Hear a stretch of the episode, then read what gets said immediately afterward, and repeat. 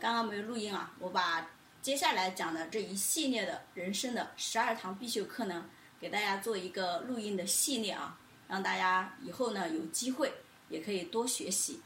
那今天从第一堂课叫我们的命，何为命？那我们接下来呢就把人生的十二堂必修课先给大家梳理一下啊，就是我们说的人生有哪必修的十二堂课呢？就是我们说的一命。二运三风水，四积阴德，五读书，六名七相，八敬神，九交贵人，十养生，十一择业与择偶，十二趋吉与避凶。那我们说的一命，这个命在哪里？这个命就在我们父精母卵结合的那一刻，先天注入的注入的那股原始能量，那就是我们的命。所以，为什么说有的人生来就这个命好，有的人生来这个命就薄，跟什么息息相关？就是跟你先天注入的那股原始能量息息相关。因为我们父亲母卵在结合的那一刻，是阴阳两股能量形成了一个什么大的漩涡？那么这个漩涡的大小，就决定了就是宇宙要注入进来的。这股平复这个漩涡的能量的大小，所以这就是我们的先天的这股原始能量，也就决定了我们的原始的这个命理的命，它是长还是短，所以这就是我们说的命。而如何知道我们的命呢？大家是不是有一堂我们经常说的人生必修课，就是一定要什么知人者智。自知者明，这个知人首先就要知我们的命。那么我们先天有多少能量，在后天能够让我们去耗损，能够让我们有机会去回补、去修复。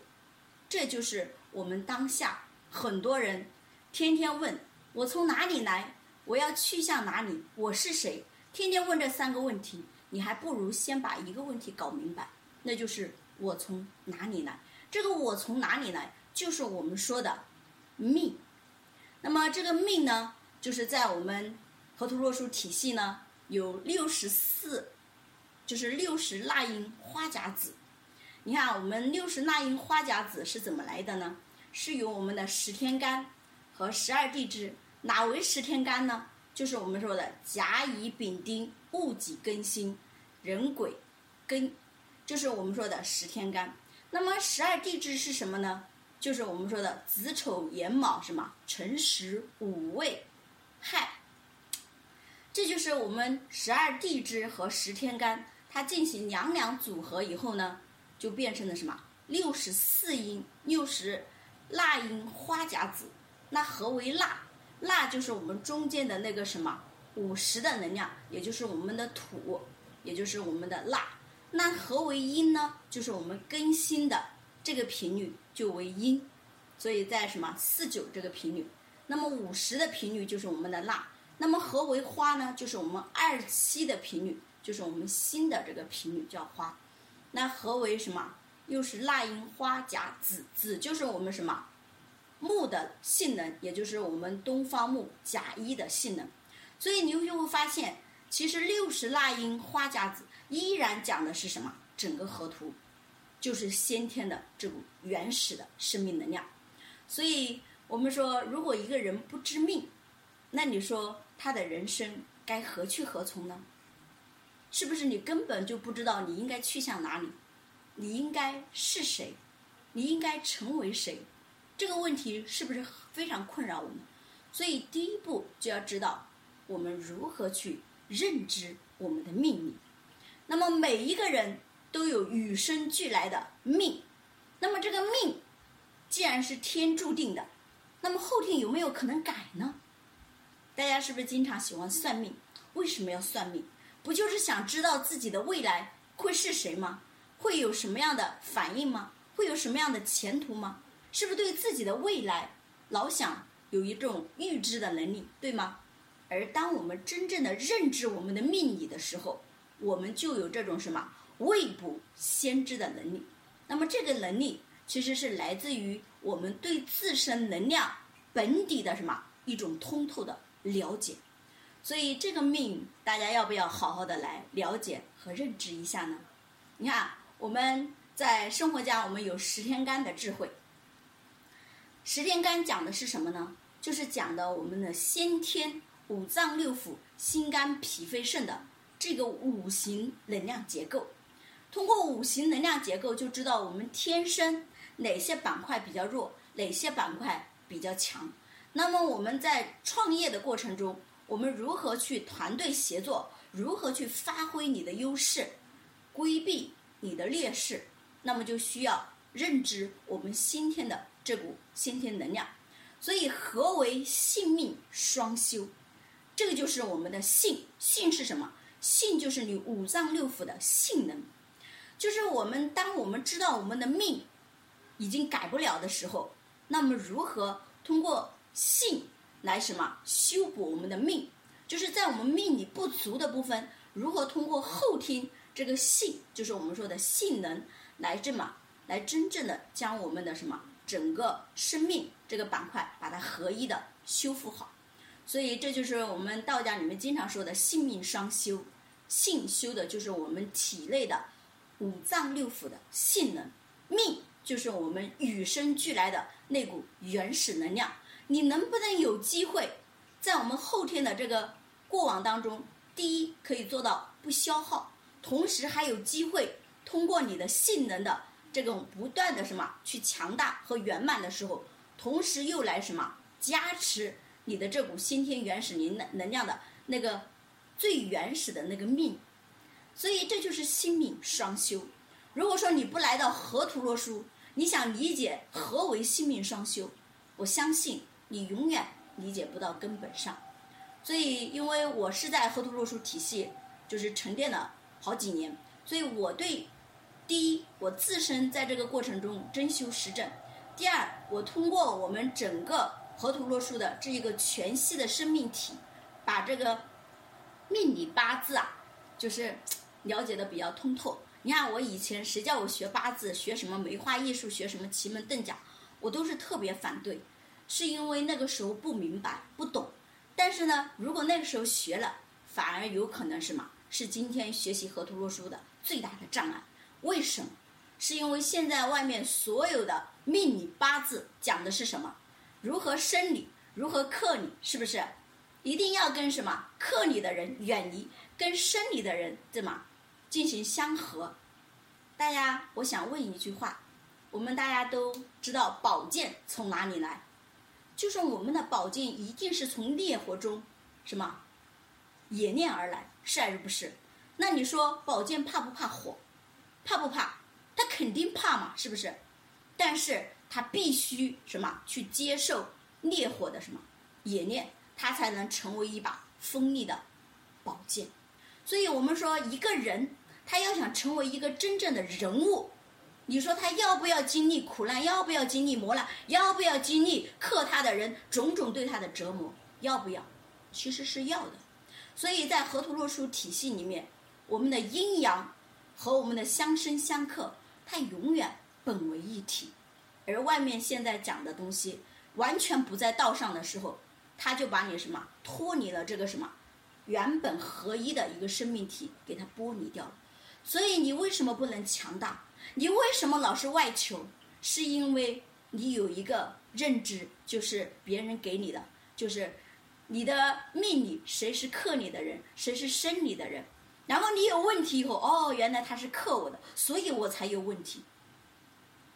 所以你就会什么，把所有的原因都归到什么，归到外面，而没有真正的归到我们的内在。那么为什么会在这个时间段会遇到这个人呢？为什么会在这个时间段遇到你的贵人？为什么在这个时间段会遇到克你的人呢？这都是你什么内在的能量结构吸引而来的。所以我们说，一切来到你身边的人事物，都是来什么？来度你和修炼你的。所以有没有好坏？没有，只是我们在能量比较弱的时候呢，尽量的，就是我们说的去规避什么？去规避那个最能克你的那一类人，为什么要这样说呢？因为我们能量很弱的时候，还不足以让他来什么来磨练你。当你的能量越来越高的时候，你可以专门去找什么克你的人，它会让你的整个势能越来越强大。就像我们说水可以灭火，但是有一种情况下，水是灭不了火的，就是这个火啊非常的什么，非常的大的时候，你会发现这个火这个水浇下去，它不但有时候什么不能灭这个火，反而会助长这个火的什么这个势能。所以一旦我们人生的势能起来以后，无论是生你的人还是克你的人，都是来助你的人。所以你会发现这个命有没有意思？这个命非常有意思。但是我们在外面学的八字，说心里话啊，我是因为之前很多人给我算过命，说什么什么样的人不能跟我在一起，什么什么样的人要跟我在一起。但是你会发现，当你真正能量高的时候，什么样的人都可以跟你什么合一。当你能量低的时候，哪怕是你生你的人，他也依然帮不了你。所以我们说，各所有的东西都是来到刚刚好的这个频率的时候，你才能什么收到那个能量，你才能真正的加持你的生命。所以为什么叫一命二运三风水？那么再把这个风水也给大家讲一下啊。因为这三个点呢，是我们人生研究最多最多。最愿意什么？把它当玄学、当迷信，甚至当我们生命中非常非常什么神秘的一个板块在讲。那今天我再把大家呢全部给它破掉，破什么呢？破风水这个点。你看，我们很多人说，哎，我这个命不好，可能就是因为我这个风水不好，我这个我这个场能不好，我这个磁场不好。没错，确实是你的磁场不好。你为什么会有这样的磁场呢？你为什么会有这样的什么风水能量呢？是因为你内在的能量结构决定了你外在的什么整个物质的显化。所以为什么说无形的决定有形的？这就是核心中的核心。所以你看，我们说生来我们的命都不同，但是后天我们可以通过什么特殊的法门来进行什么？来进行修正，来进行修复和修补，所以我们说先天不足，后天有没有机会补？其实是有的，关键是你有没有找到那个最本源、最核心的修炼法门，而非外围的那些枝枝叶叶。因为你在枝叶上打转，穷尽一生，你也没有办法找到根吸收大地的能量，那股先天的原始能量。当我们真正在河图洛书这套体系，在追本溯源的源头上，你才能找到那股生发的能量，那股接地气的能量，那股让你真正生生不息的能量。所以，这就是我们改命的核心逻辑，就是要知道我们的命，然后再从运势上去什么，不断的修整我们自己，去调整我们自己，让我们自己有足够的认知。知道在什么时候能够什么，去找到生我们的人，在什么时候去找到克我们的人，让我们阴阳两股能量在我们身上不断的显化，不断的合一，不断的升腾，这个才是我们真正要去修命的性命双修的核心逻辑。所以你看，我们内修修的是什么？内修就是修的什么？打开我们身体的空能、性能和我们的什么？灵性的部分，所以我们在内修的过程中，你就会非常清楚何为性命。命就是我们与生俱来的那股能量，通过后天我们不断的什么找到特殊的法门，链接天地宇宙的这种能量输入的通道，那我们就可以不断的什么去改我们后天的运，从而加持我们先天的命。所以你看，性命性命是不是很有意思？所以以前我也不懂这一块，我老听人家讲。但是当我们真正的越来越真修实证，越来越体证生命，越来越体悟生命的时候，你才知道这里面的核心逻辑究竟在哪里。所以今天给大家讲这个命啊，其实最核心的就是因为我们当下很多的人非常的迷茫，甚至什么无助，然后呢找了很多外围的东西来解决问题，都没有解决问题，就是因为我们没有从我们人生的十二堂必修课的核心根本去了解，我们去认知我们如何去跟外在、跟我们天地这个宇宙去相呼应、去同频共振，然后获取。天地宇宙的能量，我们《阴符经》有一句话叫“人为万物之道，万物人之道”。所以，当我们合了这个天道，跟宇宙能够同频的时候，我们就可以跟它同频共振。共振就意味着高的能量会向低的能量输入。所以，你看，就是我们说的“水往什么？水往低处流”。所以，水是什么？水就是非常强大的一股能量。就是当你能够跟它同频共振的时候，它就会把能量输入给你。当如果你不跟它同频共振呢，那么它就会盗取你的能量。所以，如何到天地宇宙万物的能量，那你就要先跟它什么同频共振。所以，为什么说合道？合的是哪个道？合的就是我们天地宇宙运行的这个道。那我们如何来内明我们的生命之道呢？就是我刚刚说的，第一，从认知我们的命开始；第二，如何去破我们的什么人生中遇到的所有的卡点、困惑，不要去找外因，只找什么内因。你的内因就是你生命里该经历的，必须经历。所以，如果说我们很多人算命是为了规避你。不去吃苦，不去什么样，那你就是大错特错。我们算命的核心是什么？是让我们知道我们在哪个时间段会遇到什么，然后我们用什么样的心态，用什么样的方式方法，什么去面对、去突破，而不是什么去规避。所以，为什么最后我们人生的十二堂必修课最后一课才叫趋吉与避凶呢？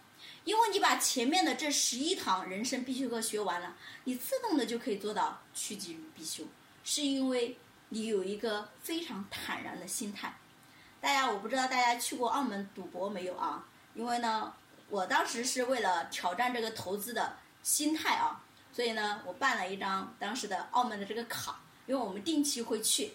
然后当时你就会发现，很多人在这个赌场的时候，特别有意思的是什么呢？就是。他每一盘都搞得什么战战兢兢的，在那里把一个牌撅成就是各种造型儿。但是你会发现，真正在规律上去做事情的人，用概率来做事情的时候，你就会发现心态特别的平坦。就是我们在翻牌的时候，就是整个人的心是没有波动的，但是别人的心那波动可大了，就是因为你在规律和不在规律的时候。你做出的决定和你的行为，它是完全不一样的。所以，包括我们在面临人生重大的选择和人生重大的困难的时候，你就要知道，你命里如果有这一劫，那你就坦然的接受，因为你只要过了这一劫，就是我们说的，你会来到一个更高大、更什么、更高的一个维度，会提升你更高的认知。所以我们你看，我们《三生三世十里桃花》里面有一个什么飞仙劫，是不是？就是每个人要想成为上神，是不是要经历人间的这一劫？那么我们要想往上再升一个维度，是不是也要经历很多的劫呢？那你说这个劫来自于哪里？就是来自于克你的人和你遇到的重大克你的事。所以我们有没有必要特别的去规避很多的点？就像我们的父母。老想为孩子的未来打算，对吧？做好所有的铺垫，但是你会发现，你所有的铺垫最后只会成为你孩子成长的障碍。所以他该经历的必须让他经历，只是在这个经历的过程中，我们如何去培养他的接受挫折的能力，就是逆商。所以我们培养一个孩子的逆商。比我们培养一个孩子的什么，这个情商、智商更加的重要，是因为只有一个孩子不断的经历挫折，还能什么用非常好的心态去看待他未来的人生的时候，这才是我们真正想要的。所以，我们当我们知道我们的命，不管是命薄的，还是什么生来就命好的，那么后天都需要我们不断的去改，不断的去修。所以，这就是我们说，当我们知道我们的命理是什么情况，你比如说，我们有一个庚子辛丑必上土，你看必上土说明什么？说不？就像我们古时候房屋里面什么，就是我们那个土墙上面糊的一层什么，糊的一层泥巴，那个就叫壁上土。如果你是庚子辛丑的壁上土，那么你的整个人生其实是什么？是非常非常波折的，也就是就是叫我们说的叫夹缝里求生存的这种概念。但是你说这样的人有没有做成大事的人呢？依然有。所以我们并不能说哪个人生来命不好，那么他的人生就会很凄惨。不是，所有的人生最后都是靠我们后天可以去调整的。所以我们的命不能改的时候，我们的运是可以改的。关键是我们有没有这种面对困难、面对挫折、不断往前走的这种勇气、这种心理，非常的重要。所以这就是。我今天给大家讲的这个命啊，这个板块，那么明天呢，再给大家讲。因为今天和命和运一起讲完了啊，明天我们就讲风水这个点啊，所以也期待大家明天早上继续听。为什么今天从今天开始，我要把人生的这十二堂必修课给大家画一个圆呢？是因为我们很多的家人对河图洛书充满着无限的期待，但是真正了解河图洛书体系的人。却寥寥无几，是不是？所以呢，我特别用我个人的这些领悟和体证，把这个十二堂必修课呢，每天花一点点时间给大家做一个梳理和启发，好不好？好，那接下来呢，我们还是把我们的两个功夫教给大家啊。好，这两个功夫呢，是我们整个河图洛书体系非常非常核心、非常非常关键的两大核心基本功。很多人问。张老师，你看你每天就知道这两个功夫。你们河图洛书体系不是有我们说的龙的十二只蜕变生命的功夫吗？那应该有十二个功夫呀。那你为什么每天只教两个功夫呢？是因为我们说万丈高楼什么平地起。如果我们没有打好基础，如果我们没有把一些基本功真正的练到位，我把后面再高深的功夫教给你，你都收不到，你也被没有办法什么真正的。念上身是还是不是？所以我们先不要贪多求全，先什么，把这两大核心基本功好好的扎根，好好的修炼。所以呢，我用这两个功夫做了我们的实修营的筑基营的核心基本功，就是这个原因。包括我们很多的家人通过实修营，通过我们的早课，通过一对一，然后把这两个功夫修炼上升的家人，他们的收获都巨大。所以呢，在此呢，我想，不管是你是参报名的实修营的，还是没有报名实修营的，那么早课我都建议大家好好的跟，因为这个早课呢，我会随时生发新的智慧点，会给大家做什么做分享，让大家有所启发，好不好？好，那接下来呢，我们讲的这两大基本功，第一个是来自于我们十二生肖中老虎的绝活儿。我们何为龙的传人？就是结合了我们十二生肖每一个动物的绝活。何为绝活？就是要定点儿、定向去激活我们不同部位的机能。你比如说，我们老虎的功夫，大家一听到老虎就感觉什么？非常的有什么？有气场，有能量场，是不是？那么我们老虎呢，主要是什么？主要是打开我们的整个胸魄、气魄啊。所以我们要把整个胸腔给它打开，无限的提升我们的心肺功能。所以老虎这个功夫呢，如果说我们修炼上升以后，我们就会什么，就会雄赳赳、气昂昂，就是我们说的虎虎生威。那如何让自己强大我们的气场和能量场呢？就是把这个呼吸系统啊，给它什么无限的去打通、去提升，好不好？好，那接下来呢，我们就把这个吐纳功教给大家。那吐纳功呢，是我们虎啸功的初阶版啊，初阶版。那么到生活家呢，我们开上老师会教这个升级版的这个虎啸啊，这个呢是我们初阶版的虎啸，所以希望大家好好的练。当我们把整个胸腔练活了，整个呼吸系统打通了，那你练后面所有的功夫都会有巨大的帮助，包括我们练海螺。我们早我早上给大家练的这个海螺呢，我是气海螺，跟大家早上教大家的这个海螺呢，它不一样。就是我们可以一口吸一口气，可以什么在里面转三十六个、三十二个圈儿，甚至六十四个圈儿。我们体系厉害的可以转到一百二十八个圈儿。那我呢，现在目前只能转到三十二个圈儿。今天早上特别挑战了一下六十四下，啊，还差一点点，还差大概十下的样子。所以你就会发现，我们的气，当我们在不断的什么去不断的收纳它。不断的去激活它的时候，我们可以无限的提升我们的整个呼吸系统。所以在这里呢，也希望大家好好的练这些功夫，每一个功夫上身都会让你美妙绝伦，非常的厉害，好不好？好，那接下来呢，我们就把这个吐纳功教给大家。吐纳功呢，主要是提升我们的心肺功能，打通我们重要的两大穴位，一个是我们的膻中穴，一个是我们肩胛骨内侧的膏肓穴。膻中穴长在哪里呢？长在我们锁骨下面一巴掌三指的位置啊，然后我们顺着我们这个任脉啊往下摸，那个最硬、最酸胀的那个点就是我们的膻中穴。所以我们早上的吐纳功核心关键作用点就是我们的膻中穴和我们的膏肓穴，以及我们胸腔里面的心肺两大脏腑，主要就是作用这三个板块。然后如何来作用这些关键核心点呢？就是要找到我们的发力点，我们的发力点就是我们的肩胛骨啊，就是我们的肩胛骨，就是我们这两个翅膀啊，就是用这两个翅膀去发力。那么怎么发力呢？就是接下来我就教给大家，就是吐纳功呢，对我们的整个呼吸系统和我们的整个血液循环系统有巨大的帮助。凡是血液循环不好的，气血循环不好的，都是跟我们的什么心肺功能息息相关。所以我们说，这个人呐，一看就气血不足。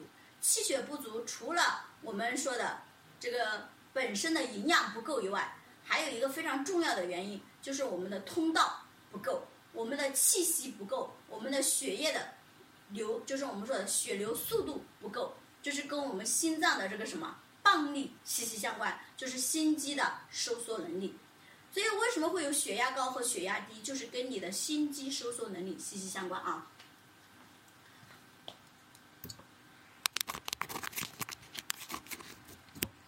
好，那接下来呢，我们就把这个吐纳功教给大家。首先是两脚与肩同宽，大家可以双击我的屏幕看我的整个整屏啊。就是两脚与肩同宽，两个脚平行站立，既不内八也不外八，五指微微抓地，后脚跟虚空。什么叫后脚跟虚空呢？就是小鸟什么踩电线杆的感觉啊，就是后脚跟着地不着力。接下来再怎么做呢？就是膝盖微微弯曲，然后尾闾内收。一旦我们这个下盘确立以后呢，就不要随意的动，动哪里呢？动我们的胸骨，就是我们肩胛骨后背对应的前面的胸骨，胸骨对应的就是我们的肩胛骨的后背。为什么要动这个地方？因为我只有动这个地方，我才能什么？对应我肩胛骨的后背，才能把我的膏肓穴给它顶出来，是不是？好，那接下来就是动我们的整个胸腔，所以主要就动这几个部位啊。好了，接下来怎么动呢？就是右手的大拇指顶住我们的胸骨，左手叠加在我们右手的下方，然后进行含胸弓背吸气，撑拉肩胛骨啊，就是这样撑拉肩胛骨啊，把肩胛骨往外撑拉啊。把这个膏肓穴给它顶出来，把胸骨给它含进去啊。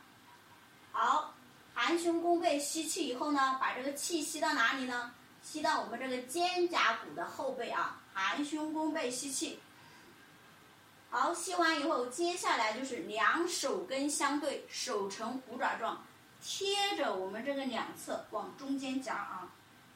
凹腰挺胸夹肩胛骨。呼气，呼到我们整个胸腔啊！你看，呼的时候下巴贴着锁骨啊。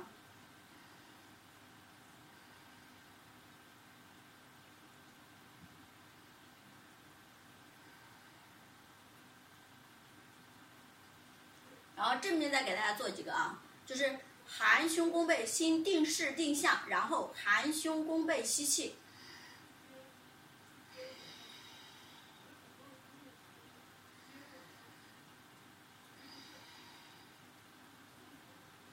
好，那接下来呢，我们再把这个海螺给大家讲一下。海螺来我们体系的万功之母，非常非常的核心啊。这个功夫呢，在我们整个河图洛书体系。它占着非常非常核心的地位，所以我们所有的家人在修炼河图洛书体系的功夫，如果说海螺功你没有上升，那其他的功夫都跟你没有太大的关系啊。因为海螺功呢，主要是我们的什么激活我们的生殖系统的能量，所以呢，也被誉为我们生命的原动力能量的加油站。大家从这句话里面就不难理解海螺功对我们人的这个生命价值意义究竟有多巨大。不想，我相信大家在练完以后啊，慢慢的你就会感受到。我还大家还记得我刚刚说的这个命吗？这个命啊，其实如果说我们父母真的能够在孕育孩子之前，把这个生殖能量。可以把它提升到非常强大的时候，那么你孩子的命就会非常的厉害，就是他先天的能量就非常的高。所以不同的时空、不同的时运、不同的地域，你养育出来的孩子他都完全不一样。所以我们父母要不要知道这些核心？一定要了解啊！所以很多人把这些都当玄学，并非玄学，它全部在我们的身体里面。都会显化出来，所以我们如果说先天没得改了，你的孩子已经生出来了，那么后天就是我说的改运，好不好？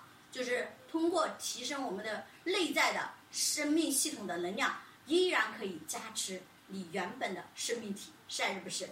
所以通过练习海螺功呢，可以无限的加强我们的元气啊，这个元气就是我们说的精气。所以，为什么很多人随着后天这个不断的耗损以后，首先就是你的肾气亏损，就是开始出现什么腰酸背胀，就是跟你的什么，跟你的这个，大家不要共享屏幕啊！你看，你共享屏幕就打扰老师的这个思路啊。所以呢，我们在这个过程中一定要清晰，我们如何去什么，去把这些点啊。去修道，所以练习海螺功呢，可以让我们的整个生殖系统的能量变得越来越强大，从而让我们的精气变得越来越足，精满就是我们说的不思什么不思淫。所以很多人越是什么越是匮乏，他越什么越去什么越去透支，所以你就会发现就形成了一个恶性循环，最后只能让自己什么能消能量消耗殆尽而亡。